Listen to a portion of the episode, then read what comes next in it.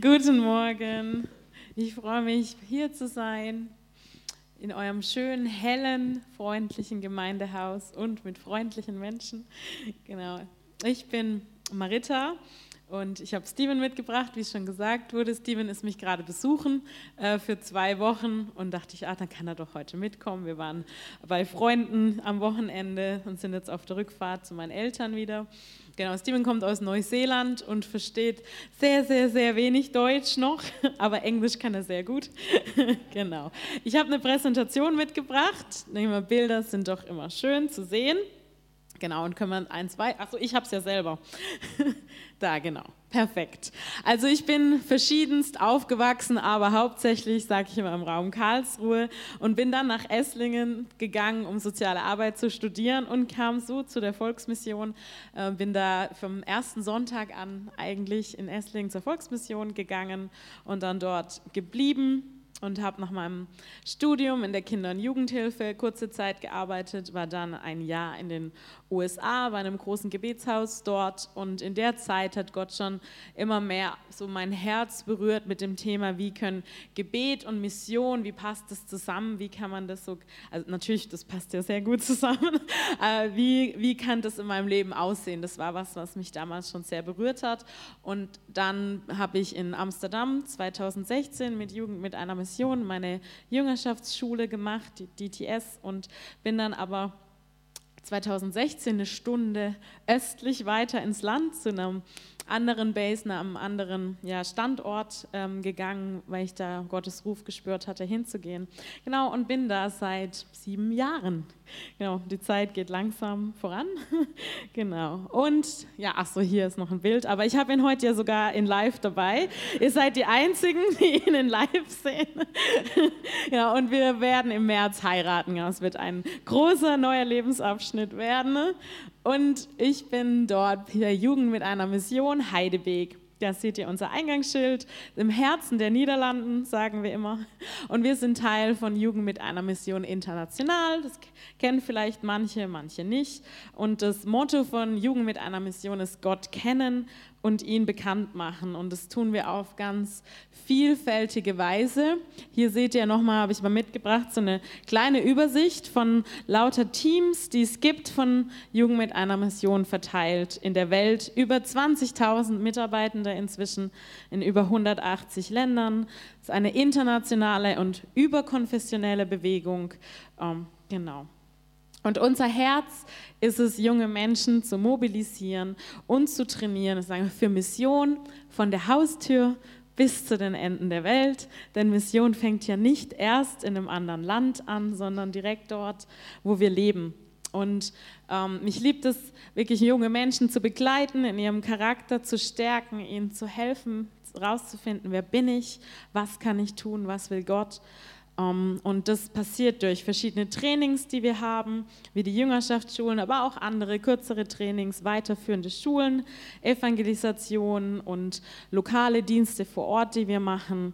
Genau, hier seht ihr zum Beispiel ein Bild von unserer Fußball- äh, Jüngerschaftsschule, denn bei Fußball muss man ja auch nicht viel reden. Da, das ist recht international zu sprechen, jetzt nicht ganz meine Sprache, aber für andere passt das gut. Wir haben auch Sommereinsätze, da seht ihr ein Bild von unseren Teenagern, ähm, die drei Wochen im Sommer Einsätze gemacht haben, wo wir dann einfach vor Ort bereits vorhandene Projekte unterstützen und da mithelfen. Wir sind über 100 Mitarbeitende in Heidebeek mit 80 Kindern nochmal dazu. Also immer viel Leben. Wir mögen das auch gerne zusammen zu essen. Das seht ihr, wie Holländer auch gerne Pommes essen. Einfach eine Alufolie auf den Tisch und dann werden die Pommes draufgeschüttet und man kann die je nach Wunsch noch eine Soße drauf machen. Ja, also Pommes sind ziemlich, ziemlich gut in Holland. Ähm, ja. Und wir hatten auch Jubiläum. Das seht ihr im Bild. 50 Jahre gibt es Weibam jetzt in den Niederlanden. Und da links seht ihr unsere, eine unserer Gründerinnen mit ihrem Mann, die vor 50 Jahren da Gottes Ruf gefolgt sind und damals in Amsterdam angefangen haben äh, mit einem Boot da Menschen zu erreichen der Stadt. Und dann kam Heidebeek, da wo ich jetzt bin, dazu. Und es war eine ganz tolle Feier mit vielen Generationen ähm, ja, um Gottes Treue da auch zu feiern mit dem, was er in den Niederlanden tut. Da habt ihr noch ein Bild, genau. Und ähm, weiter. Hier seht ihr das Hauptgebäude der Base, da kommt man rein. Da sind ganz viele Büros und dann haben wir aber auch noch ganz schöne holländische Häuser hier mitten im Schnee. Es ist aber recht kalt im Winter, muss man sagen, die alten holländischen Häuser. Da bringt man besser einen dicken Pulli mit. Und hier wohne ich. Links seht ihr mein Haus mit dem Blick aus meinem Zimmer. Das gehört auch noch zu unserem Gelände dazu. Da wohne ich mit fünf anderen Mädels. Und was ein Riesenprojekt war von unserer Base. Wir haben neu gebaut. Da hat Gott vor 15 Jahren schon gesprochen und da gab es ganz viele Hindernisse. Erzähle ich jetzt nicht alles, aber es ist eine ganz tolle Geschichte. Wir haben auch ein YouTube-Video darüber gemacht, ähm, Gottes Treue zu sehen. Und da haben wir mit allen Generationen, wir haben wirklich jung bis alt auf der Base, was ich so einen unglaublichen Schatz finde, voneinander zu lernen. Ähm, mit Eigenarbeit und viel göttlicher Versorgung haben wir gebaut. Genau, und äh, seht ihr, es wurde langsam und als Zeichen, dass das ein Haus sein soll für Nationen und für in die Nationen Menschen aus, aller, aus allen Ländern trainieren und auch in alle Länder senden, je nachdem, wo Gott ja hinschickt. Ähm, das ist das Ziel für das Haus. Und hier seht ihr, jetzt ist es fertig noch ein äh, Bild von unserem neuen Speisesaal, wo dann Studierende wohnen oder Gäste, die bei uns ein Training machen. Genau. Und hier ein ganz kleiner Überblick. Da habe ich noch ein paar Bilder von dem, was ich tue. Ich habe unterschiedliche Bereiche. Da ist gerade auch vieles im Fluss. Das erzähle ich euch nachher noch ein bisschen. Ähm, von unterschiedlichen Dingen. Ich mache ganz praktische Dinge und ähm, eher Begleitung. Hier bin ich in unserem Kommunikationsteam. Ähm, das ist ja immer wichtiger heutzutage, vor allem wenn man junge Leute erreichen will und präsent sein will, findet ja ein Großteil des Lebens im Handy statt. Und da habe ich viel die letzten Jahre mit aufgebaut, dass wir überlegt haben, was können wir machen, um präsent zu sein im Leben von jungen Menschen. Und vieles ist nicht gut am Internet, aber es gibt uns auch die Möglichkeit, im Alltag von Menschen zu sein und da präsent zu sein und sagen, hey, wenn Menschen, wenn junge Leute, Teenager schon ihre Zeit sehr viel im Internet, in sozialen Medien verbringen, dann wollen wir doch wenigstens, dass sie auch was finden, was sie ins Leben führt und was sie zu Gott führt. Und das machen wir durch unterschiedliche Projekte. Da habe ich ein paar Bilder da. Links hatten wir eine Kampagne, warum ich glaube. Äh, die wir auf Instagram geschaltet haben. Da seht ihr mich beim Podcast aufnehmen, den wir auch haben. Äh, natürlich auch viel am Computer, um alles äh, ja, zu bearbeiten und auch aufnehmen. Genau. Hier gebe ich auch immer wieder Trainings, das habe ich neu angefangen, um äh, unseren verschiedenen Teams zu helfen, wie, wer ist genau unsere Zielgruppe und wie müssen wir was machen, dass wir die Menschen erreichen, die wir auch erreichen wollen. Und daneben gibt es das Herz unserer Basis, unser Café. Das habe ich mit aufgebaut vor ein paar Jahren. Das soll einfach ein Ort sein, an dem Menschen sein können, an dem sie ja eine Pause haben können, aber auch äh, miteinander reden, dass da Tiefe ist, Zeit da ist. Ähm, ja, da seht ihr ein paar Bilder, als wir abends geöffnet hatten. Das war ein Pilotprojekt des letzten Jahres ähm, beim Kaffee machen. Genau. Und manchmal, wer es kennt, wer gerne guten Kaffee trinkt, weiß, man muss die Mühle richtig gut einstellen. Und dann muss man auch den Espresso probieren, ob es passt. Und manchmal, wenn es nicht so klappt, wie man will, hat man dann auch mal sechs Tassen da stehen. Aber irgendwann kriegt man, kriege ich es dann immer hin. äh, genau. Und daneben bin ich auch noch viel mit unseren, wie schon gesagt, jungen Leuten unterwegs auf der Basis. Da haben wir ein Leiterschaftstraining, in dem ich im Mitarbeiterteam bin. Da haben wir verschiedene Module, wo wir einfach gemerkt haben, das sind alles junge Menschen, die haben bereits eine Jüngerschaftsschule gemacht, aber da ist noch ein Bedarf, einfach weiterhin zu unterstützen, sich weiterzuentwickeln, rauszufinden, wie kann ich jetzt genau meine Gaben einsetzen.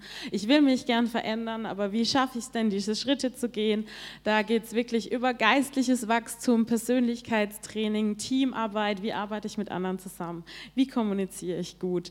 Ähm, und ja, das ist was, was mir sehr am Herzen liegt, wo man einfach auch so viel Veränderung sieht in Menschen, wo man auch weiß, die Menschen tragen Veränderungen in die Welt hinaus. Genau, das habe ich nicht richtig. Ähm, irgendwie will es jetzt nicht, mache ich es irgendwie falsch. Nach hinten? Ach, nach da? Ach, ich wusste immer nicht, wo ich hinziehe. Aber irgendwie will es jetzt nicht mehr. Hm. Naja, ich mach mal dann kurz mal. Irgendwas? Ja, irgendwie ist es auch, hat es ich mach's mal aus und an. jetzt hat's jetzt. Ah, die Batterie blinkt. Wahrscheinlich ist die Batterie leer.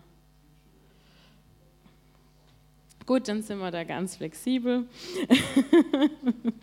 ähm, genau, und daneben haben wir immer wieder auch verschiedene Projekte, wo wir mit dabei sind. Wir sind bei einem riesen Pfingstfestival mit dabei in Holland, wo alle mit ihrem Wohnwagen und Zelt kommen. Ähm, ja, danke. Und natürlich auch in Einsätzen in anderen Ländern, die wir machen, wo wir dabei sind. Ähm, genau. Und gehen wir mal kurz weiter. Mein Drucker hat letztes Mal gedacht, er druckt alles auf eine Seite. Das war ein bisschen schade. genau, da seht ihr noch ein paar Bilder von unserer Gruppe. Ähm, genau, können wir einfach weiter ein bisschen durchklicken. Ähm, hier auch bei am Pfingstfestival und auch Einsätze in anderen Ländern ähm, wo wir auch geholfen haben, in der Ukraine-Krise ganz kurzfristig ähm, Geflüchtete zu versorgen. Und da gibt es immer was zu tun, immer Projekte. Da seht ihr noch unsere Heidefelder, die sind genau hinter meinem Haus. Da kann man schön spazieren. Und hier mein Flyer, den habe ich auch noch nachher dabei. Da, wenn euch das noch mehr interessiert und den Rundbrief gerne haben wollt, dürft ihr euch da gerne was mitbringen. Dann machen wir mal. Genau. Die Frage, wie passt das alles zusammen, Gott, war eine Frage, die ich mir in den letzten Jahren immer mal wieder gestellt habe. Ich bin damals, habe ich erzählt, vor sieben Jahren nach Holland und hatte da einen ganz klaren Ruf.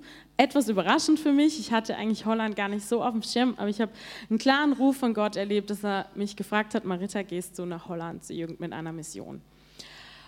Und dann habe ich das gemacht und so die letzten zwei Jahre, ein Jahr, habe ich aber immer mal so gefragt, Gott, das ist gut, was ich mache und ich weiß, ich bin an dem Ort, in dem du mich gerufen hast. Aber irgendwie ist da auch so eine Unruhe in mir und die Frage kommt immer mehr, was kommt als nächstes? Was willst du genau noch mit meinem Leben tun? Wozu hast du mich berufen? Und dieses Wort berufen war was, was mich immer mehr beschäftigt hat. Ich sage, was bedeutet das? Und was sagst du? Und irgendwie war Gott gar nicht so redestark, sondern eher leise. Ich dachte, warum sagst du nichts? Ähm, und ich dann aber gedacht habe, vielleicht sollte ich einfach mal in die Bibel gucken.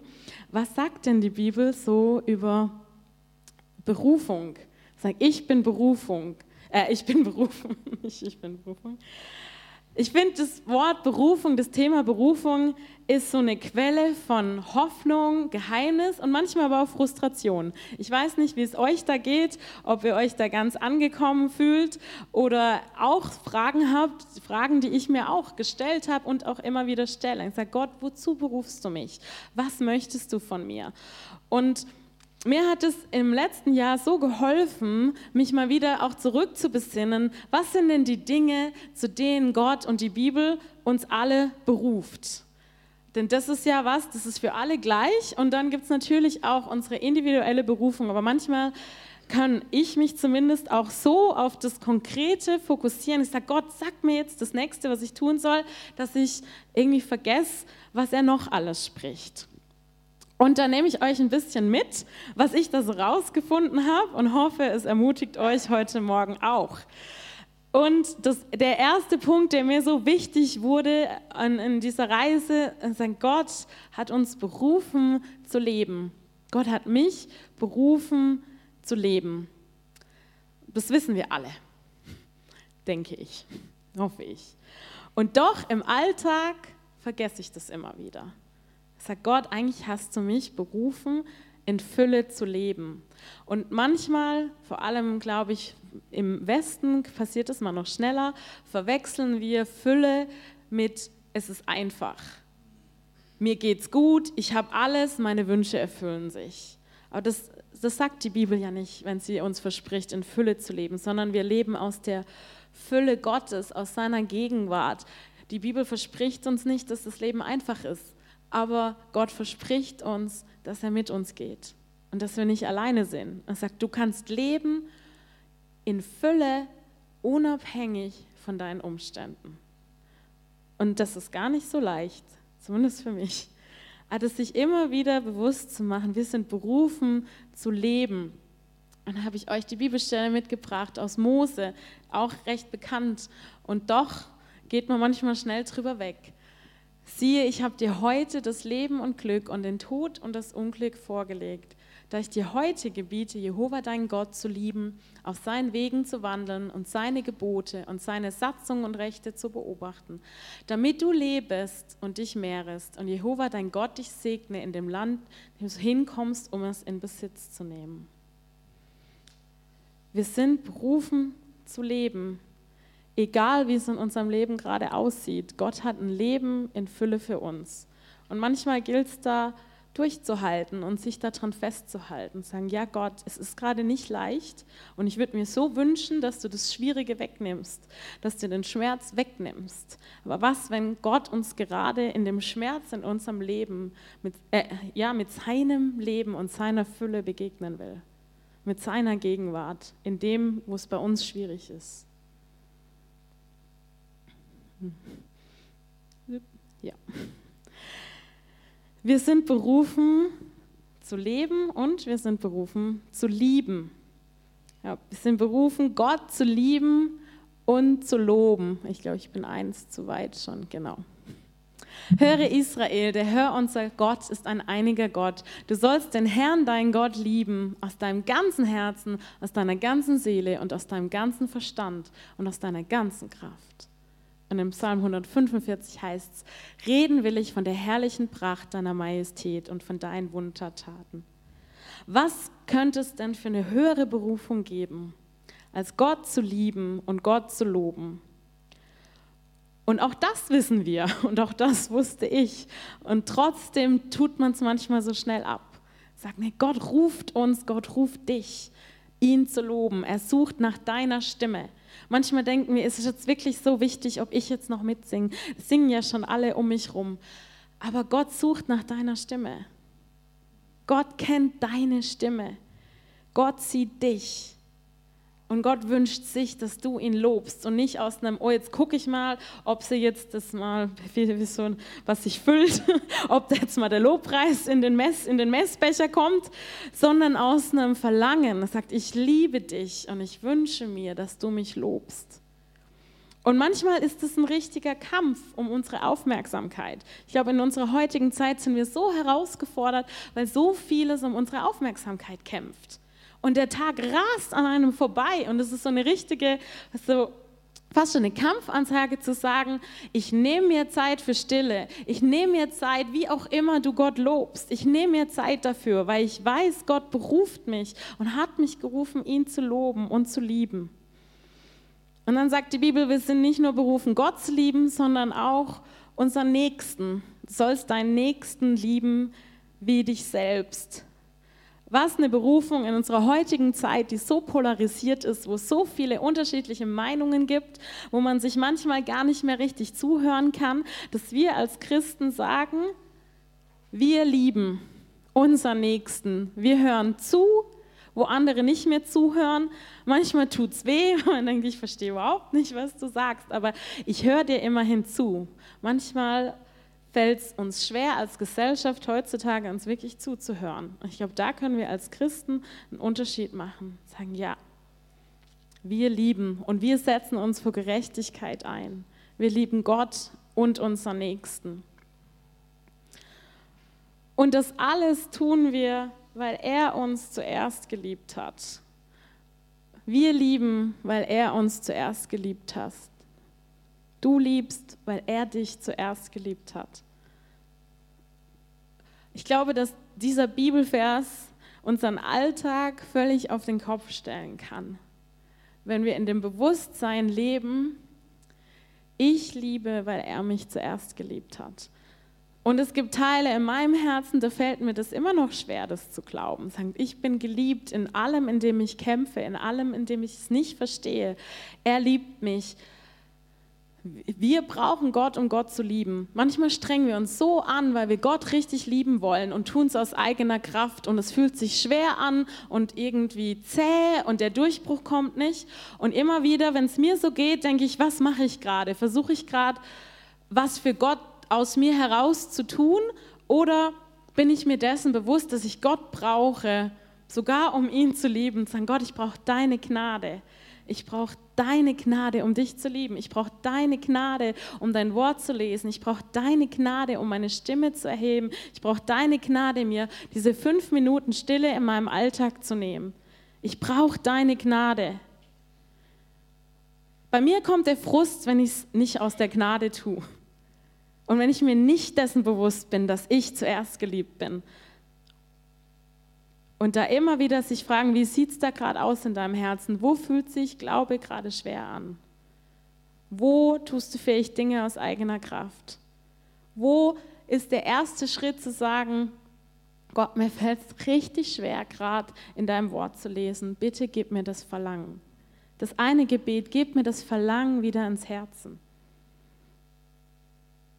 kleine Schritte und ehrlich, ehrlich sein zu Gott.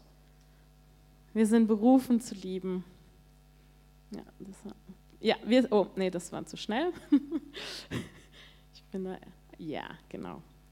Wir sind berufen zu folgen. Trachtet aber zuerst nach dem Reich Gottes und nach seiner Gerechtigkeit und alles wird euch hinzugefügt werden. Und er sprach zu ihnen, geht hin in die ganze Welt und predigt das Evangelium der ganzen Schöpfung. Gott ruft uns als Zeugen in diese Welt. Aber wie das aussieht, kann ja so unterschiedlich sein. Für mich hieß es, nach Holland zu gehen. Für eine Freundin von mir, die mit mir in dem Haus zusammen gewohnt hat, wo ich euch vorhin das Bild gezeigt habe, hieß es eigentlich Anfang des Jahres, äh, Jugend mit einer Mission zu verlassen und einen Job sich zu suchen, weil sie den Eindruck hatte, dass Gott sagt, ihre Zeit ist da vorbei und was Neues äh, beginnt. Wohin ruft Gott dich? Wohin folgst du Gott? Ist es die Arbeitsstelle, die Nachbarschaft, der neue Job? Wohin führt dich Gott? Ich höre oft von Leuten, die mir sagen, aus, aus meinem Freundeskreis, Leute von früher, oh Marita, ich finde es schon beeindruckend, dass du Deutschland verlassen hast. Ich, ich finde es persönlich gar nicht so beeindruckend. Ich finde eher, Gott hat mich gefragt und ich dachte, also Gott nicht zu gehorchen und nicht gehorsam zu sein, finde ich wesentlich mutiger, als zu gehen. ähm, und ich sage aber auch oft gern dann zu Leuten zurück, ich finde es aber beeindruckend, dass du geblieben bist. Denn manchmal ist ja immer das andere, denken wir, das ist besser. Wenn man in der Mission ist, das ist besser, als wenn man in seiner Arbeit ist. Und ich denke manchmal, oh, wäre es doch besser, wenn ich eine Arbeitsstelle hätte? Was könnte ich dann für dich tun, Gott? Und es geht ja immer wieder darauf zurück, zu fragen, Gott, was fragst du mich? Wohin ruft Gott dich? Und manchmal gibt es Situationen im Leben, da ist es einfacher zu gehen, als zu bleiben. Und manchmal sagt Gott, nee, bleib. Und er sagt nicht, ich will, dass du ein Superheld bist und alles hinbekommst, aber was Gott zu uns sagt, ist, gib nicht auf. Sag, gib nicht auf. Und vielleicht gibt es manche heute Morgen, da gibt es Bereiche im Leben, wo sagt, ich will da nicht mehr. Das ist schwierig, es tut sich nichts. Und ich den Eindruck habe, dass Gott das sagt, gib nicht auf. Ich frage dich nicht, dass du dich stark dabei fühlst, aber ich frage dich, dass du nicht aufgibst. Und ich sage nicht, dass man nie was aufhören darf, das sage ich nicht. sag, Gott fragen, wohin rufst du mich? Wohin folgst du Jesus gerade? Wohin führt dich Jesus? In deiner Nachbarschaft. Ich fand die Geschichte so toll mit der Frau im Wald beim Walken, weil Gott uns kennt. Und er arbeitet mit uns. Er fragt dich nicht, eine völlig neue Person zu werden. Er kennt dich. Er fragt dich, ihm zu folgen, so wie du bist. Wohin folgst du ihm gerade? In der Bibel gibt es so viele unterschiedliche Berufungsgeschichten und wir werden nicht durch alle einzeln durchgehen, aber ein bisschen schnell, weil ich finde, das fasst das nochmal so schön zusammen, was ich eigentlich gerade gesagt habe. Nämlich, dass Gott uns alle ruft, zu leben, zu lieben, zu folgen, auf individuelle Art. Wir haben Samuel, der in der Kindheit den Ruf Gottes spürt. Das höre ich ganz oft von unseren jungen Menschen auf der Base, dass sich das eigentlich alle wünschen. Oh, ich wünschte, ich wüsste schon immer, was Gott von mir will. Das wäre toll. Und ja, das gibt es in der Bibel, aber gar nicht so oft. Samuel hört Gott und er lebt in seiner Berufung als Prophet. Dann gibt es aber auch eine Esther, die, ich habe es so genannt, mittendrin auf einmal ist. Und das heißt, wer weiß, ob du nicht für eine Zeit wie diese zum Königtum gelangt bist. Und das kennen wir doch eigentlich alle, dass wir leben und man sich manchmal fragt, Gott, warum, wie passt das jetzt zusammen? Esther wusste nicht, als sie in den Palast kam, dass sie mal später zum König soll, um dafür Erfolg einzustehen. Das wusste sie nicht.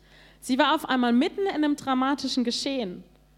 Und manchmal geht es uns auch so, dass wir mittendrin im Leben sind und uns fragen, Gott, was tust du gerade genau? Und genau da gilt es auch wieder auszuhalten und sagen, ja, Gott, ich weiß, dass du mein Leben kennst. Und auf einmal tut sich was auf und man sagt, ah, jetzt verstehe ich es. Und es ist ja immer schön, dann hinterher kann man die Geschichte schön erzählen. Ich wusste jetzt nicht, was los war, aber jetzt macht es Sinn. Aber wenn man mittendrin drin steckt, ist es nicht einfach. Und trotzdem habe ich für mich in meinem Leben erkannt, dass diese Phasen, wo wir nicht verstehen, was in unserem Leben passiert, eigentlich eine Einladung sind von Gott zu sagen, auch wenn ich es jetzt nicht sehe, entscheide ich mich, dir zu vertrauen. Wie kostbar, was für ein Schatz in den schwierigen Phasen in unserem Leben, sagen Gott, ich lade dich ein, ich vertraue dir. Was für eine Chance. Und manchmal warten wir nur darauf, dass das Schwierige zu Ende geht, anstatt Gott zu fragen, was für Schätze kann ich da gerade mit dir sammeln? Dass es nicht einfach ist, das ist klar. Das ist manchmal sehr, sehr schwierig. Und trotzdem bin ich so dankbar für die Momente in meinem Leben, wo ich gesagt habe, Gott, ich weiß gerade nicht, wo du bist. Aber ich entscheide mich zu glauben, dass du da bist. Und ich mache weiter. Ein Schritt, ein Tag. Wir müssen nicht wissen, was nächste Woche passiert. Das wissen wir nicht. Aber wir leben heute in der Gegenwart. Und heute ist Gott da. Und heute gibt er das Manna wie den Israeliten in der Wüste, die Gnade für heute. Halt, jetzt war ich doch zu schnell. Ich hatte ja noch David auf der anderen Folie. David wird zum König gesalbt und muss lange warten. Er erlebt, er erlebt den Ruf und dann kommt eine Wüstenzeit. Und auch das kennen wir, glaube ich. Dass man eigentlich dachte, Gott hat gesprochen und irgendwie passiert es nicht. Das ist nicht leicht. Und auch da haben wir eine Geschichte in der Bibel, die uns sagt, halt durch. Gott sieht dich. Gott sieht dich. Gott sieht dich heute. Abraham soll sein Land verlassen. Doch dann sehen wir auch im Neuen Testament, als Jesus einen Mann befreit und der Mann fragt, kann ich jetzt mitkommen, sagt Jesus, geh mal zurück. Manchmal ruft uns Gott zu gehen und unsere Heimat hinter uns zu lassen und manchmal ruft er uns zurückzugehen oder zu bleiben. Es ist nicht falsch, nichts falsch oder richtig. Immer wieder geht es darum, was spricht Gott zu dir? Was fragt Gott dich? Wo fragt er dich, dich einzubringen? In deinem Ortsverein, in deiner Familie, in der Gemeinde, in der Nachbarschaft? Was fragt er dich? Denn du bist einzigartig. Und die hatten jetzt eine Reihe von Leuten, Samuel, der seit der Kindheit eigentlich weiß, was Gott will und in seiner Berufung als Prophet lebt. Esther, die eigentlich gar nicht versteht, was im Leben erstmal passiert und später macht Sinn. David, der eigentlich eine klare Richtung hat und auf einmal führt der Weg völlig weg. Abraham, der sein Land verlassen soll und das wagen muss, neu anzufangen, ohne zu wissen, was passiert dem befreiten Mann, der eigentlich zurück soll und sagt, bleib mal da, wo du herkommst und wirke dort. Mit wem kannst du dich heute identifizieren? Wie geht es dir gerade im Leben? In den unterschiedlichen Lebensbereichen. Arbeit, Familie, Freunde, Ehrenamt. Ruft dich Gott zu gehen, zu bleiben, sagte, hey, gib nicht auf. Oder geht es dir gerade gut? Und es fällt dir leicht, Gott zu loben. Und auch diese Phasen dürfen wir genießen. Manchmal, wenn es auch gut läuft im Leben, hat man ja fast schon so eine Angst, das richtig zu genießen, da dankbar zu sein, weil es könnte ja auch was passieren, was dann wieder schwer ist. Auch da dürfen wir genießen, Gott loben, uns freuen und füreinander einstehen. Berufung, Missverständnisse, das habe ich mit aufgenommen, weil ich, da reden wir doch ganz oft drüber mit jungen Menschen, die bei uns sind und die Trainings machen, sagen, manchmal wartet man auf den besonderen Moment. Und die Bibel schreibt ja auch von besonderen Momenten. Mose hat den brennenden Busch, doch manchmal laufen wir so durchs Leben und suchen nach dem brennenden Busch, dass wir alles übersehen, was so eigentlich auf unserem Weg wäre, was da gut für uns wäre. Wir sagen, manchmal ist Berufung ein besonderer Moment, aber oftmals auch nicht. Und oft denken wir, Berufung ist eine Aufgabe. Und deshalb habe ich am Anfang ja gesagt, wir, Gott beruft uns erstmal, ihn zu lieben. Er beruft uns nicht in erster Linie was für ihn zu tun, sondern er beruft uns in erster Linie, ihn zu lieben und uns lieben zu lassen. Sagen, Berufung ist es nicht eine Aufgabe zu tun. Gott beruft dich nicht zum Arbeiter. Ähm, Mike Bickel in den USA, der hat immer gesagt, ein Liebhaber arbeitet immer härter als ein Ar Arbeiter. Und manchmal verhalten wir uns wie Arbeiter und denken, wir müssen doch hart arbeiten, aber eigentlich will Gott uns als Liebenden. Ich will eine Beziehung mit dir. Und wenn wir von Gottes Liebe erfüllt sind, arbeiten wir meistens eigentlich viel mehr aus einer Freude und aus einer Fülle, wie wenn wir uns so zwingen, durchzuhalten. Und manchmal ist man in einer Situation, in einer Phase im Leben, wo man aber denkt, ah Gott, so den nächsten Schritt, den hätte ich jetzt schon gern. Aber manchmal dauert es Zeit, äh, dauert's und es ist nicht ganz klar. Und dann gilt es durchzuhalten. Und manchmal wissen wir was und denken, jetzt muss ich aber sofort was tun. Aber manchmal sollte es einfach erstmal ein bisschen wachsen und sein. Und in der Zeit ist es mir immer wieder so eine Ermutigung zu sagen, aber Gott, ich weiß, ich halte mich nah zu dir. Das ist meine erste Berufung. Kenne deine Lebensphase, Ruhe in Gott. Wir haben unterschiedliche Lebensphasen und nicht jede ist gleich. In manchen Lebensphasen tun wir viel, was man so sieht, und in anderen Lebensphasen tut Gott viel in uns. Und das sieht man von außen gar nicht so. Mir gefallen auch meistens die besser, wo ich irgendwie alles so schön ergebnisorientiert vor mir sehe und gleichzeitig sind aber die Phasen, wo Gott in uns tief auch arbeitet und wir vielleicht nicht so viel Energie haben, nicht so viel Kapazität haben. So wichtig, um in der Tiefe zu Gott hinzuwachsen. Und da auch nicht zu sagen, eigentlich spüre ich, dass Gott mich fragt, vielleicht einen Schritt zurück zu machen. Aber wenn ich jetzt das niederlege, mein Amt, was passiert dann? Sagen, hab Mut. Wenn Gott dich leitet und sagt, du brauchst Zeit nah bei mir, dann wird er sich kümmern arbeite nicht für ihn, wenn eigentlich dein Herz leer ist, sondern lass dein Herz von ihm füllen und Ruhe in Gott, dass er es weiß. Er zieht uns.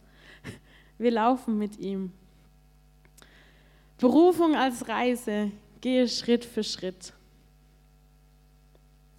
Ein Schritt nach dem anderen. Das wissen wir, so bringt man Kindern Laufen bei. Und gleichzeitig wollen wir, zumindest ich oft, so eine ganze Route, wie heute Morgen, als wir hergefahren sind, habe ich das Ziel eingegeben und dann zeigt es einem den ganzen Weg und dann fühlt man sich doch sicher. Das zeigt sogar, kann man ja inzwischen sogar gucken für die Uhrzeit, wie wird der Verkehr ungefähr sein. Und so wünschen wir es uns oft im Leben.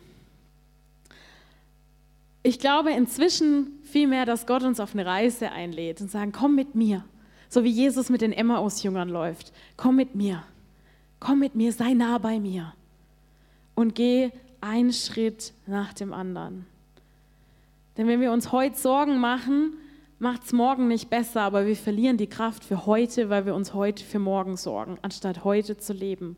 Sagen, Gott, hier bin ich. Ich bin da. Wirke du in mir. Das ist ein Bild, vielleicht kennt es der eine oder andere. Das ist vom Corrie ten Boom Haus aus Haarlem. Das ist direkt eine Stadt neben Amsterdam und das liebe ich sehr. Ihr seht links und rechts die gleiche Krone, einmal von vorne und einmal von hinten. Und oftmals im Leben fühlen wir uns doch eher wie das rechte Bild. Die Fäden sind wir durcheinander. Es scheint überhaupt keinen Sinn zu ergeben. Und dann dreht man es um und alles sitzt. Und das ist Gottes Perspektive. Das war es, was Corrie ten Bohm oft benutzt hat. Und das hat mich damals so angesprochen, das habe ich während meiner Jüngerschaftsschule 2016 mitgenommen. Und immer wieder in den letzten Jahren, wo ich auch vieles nicht verstanden habe, wo Dinge sich anders entwickelt haben, habe ich mir immer wieder diese Karte rausgeholt. Ich sage, Gott, ich weiß, dass du siehst und ich verstehe den Faden gerade gar nicht, aber ich weiß, dass du siehst. Denn eines aber wissen wir, alles trägt zum Besten derer bei, die Gott lieben. Sie sind ja in Übereinstimmung mit seinem Plan berufen. Alles trägt zum Besten derer bei, die Gott lieben. Und ich hoffe, dass das eine Ermutigung heute Morgen ist, diese Karte für Lebensbereiche, wo man es gerade nicht weiß. Wenn wir in die Welt schauen, ich verstehe gerade vieles nicht. Und sagen, Gott, ich weiß, dass du es anders siehst. Du siehst mehr als ich. Und ich will auf dich schauen. Ich will auf dich schauen. Ich will nicht auf das Chaos schauen. Ich will auf dich schauen. Du trägst es zum Besten bei denen, die Gott lieben. Denn sie sind ja in Übereinstimmung mit seinem Plan berufen. Und das war auch in meinem Leben, ist es gerade eine Phase, wo ich tatsächlich ein bisschen mehr von der linken Seite sehen darf, nach einer Phase, die sich eher so wie rechts angefühlt hat. Ähm, wo ich gerade immer mehr merke, ah Gott, okay, jetzt verstehe ich doch mehr, was du tust. Und eins der Dinge, die ihr tut, das will ich euch ganz kurz am Schluss noch sagen, dass sich einiges bei mir verändern wird. Wir werden nächstes Jahr zusammen nach Amsterdam ziehen ist das eine lange Geschichte. Ähm, ich hatte damals ja meine Jüngerschaftsschule dort gemacht und eigentlich auch den Eindruck gehabt, damals, dass ich dort sein werde. Und dann kam alles anders. Gott hat ganz anders gesprochen. Und dachte ich mir, gut, dann habe ich es halt falsch gehört. Das passiert ja auch einfach. Ich bin auch ein Mensch. Und durch unterschiedliche Dinge kam das, wurde es immer mehr klar, dass unser Weg jetzt doch noch mal weitergehen wird nach Amsterdam. Und ich da auch wieder sehe, oh ja Gott, du wusstest es. Du wusstest, was du in den sieben Jahren tust, wo es auf einmal eine andere Abzweigung genommen hat, wie ich es damals dachte. Du weißt es. Und ich habe nicht lange, aber nur ein Bild. Das ist eines der Gebäude, in dem ich nächstes Jahr arbeiten werde, teil werde, Projekte, um die Stadt zu erreichen, um Menschen in der Stadt zu erreichen, präsent zu sein in einer Stadt, die auch viel menschliche Not hat wo vieles nicht okay ist, wo man viel Leere in den Gesichtern von Menschen und Touristen sieht, ähm, ist es ja Jugend mit einer Mission ein Anliegen, wirklich Gottes Licht zu sein. Hier seht ihr, ist eine Galerie und ein Buchshop und ein Café. Manches ähnlich, wie ich es jetzt gemacht habe, nochmal in einem anderen Setting werde ich dann da dabei sein. Und auch ein Gebetshaus, da seht ihr rechts den Gebetsraum, der ist mitten im Zentrum, mitten im Rotlichtviertel. Und seit es das Gebetshaus gibt, hat sich so vieles in der Straße zum Positiven verändert. Und es war schon immer ein Ort, in dem ich mich sehr zu Hause gefühlt habe, aber immer das Gefühl hatte, dass Gott sagt, jetzt noch nicht, Marita. Und jetzt auf einmal hat sich geändert. Ich erzähle jetzt nicht die ganze Geschichte, sonst sind wir noch eine halbe Stunde da aber einfach als Ermutigung auch, wie gesagt, das ist jetzt der Moment, wo man zurückschaut und sagt, jetzt sehe ich's, jetzt macht's Sinn. Aber ich weiß auch noch, wie es war vor acht Monaten, wo ich es noch nicht genau wusste und sich das langsam rauskristallisiert hat, sagen, Gott, du bist da. Du siehst, wer ich bin. Gott beruft uns zu leben in Fülle, egal wie unsere Umstände sind.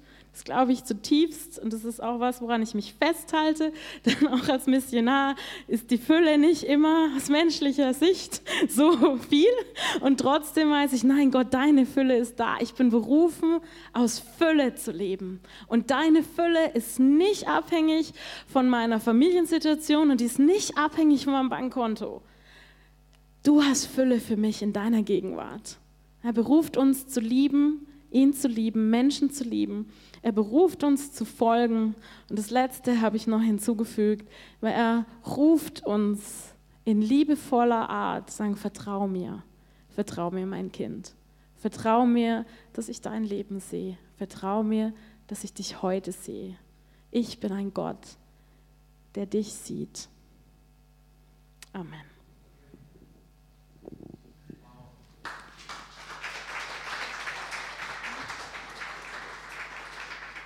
Marita.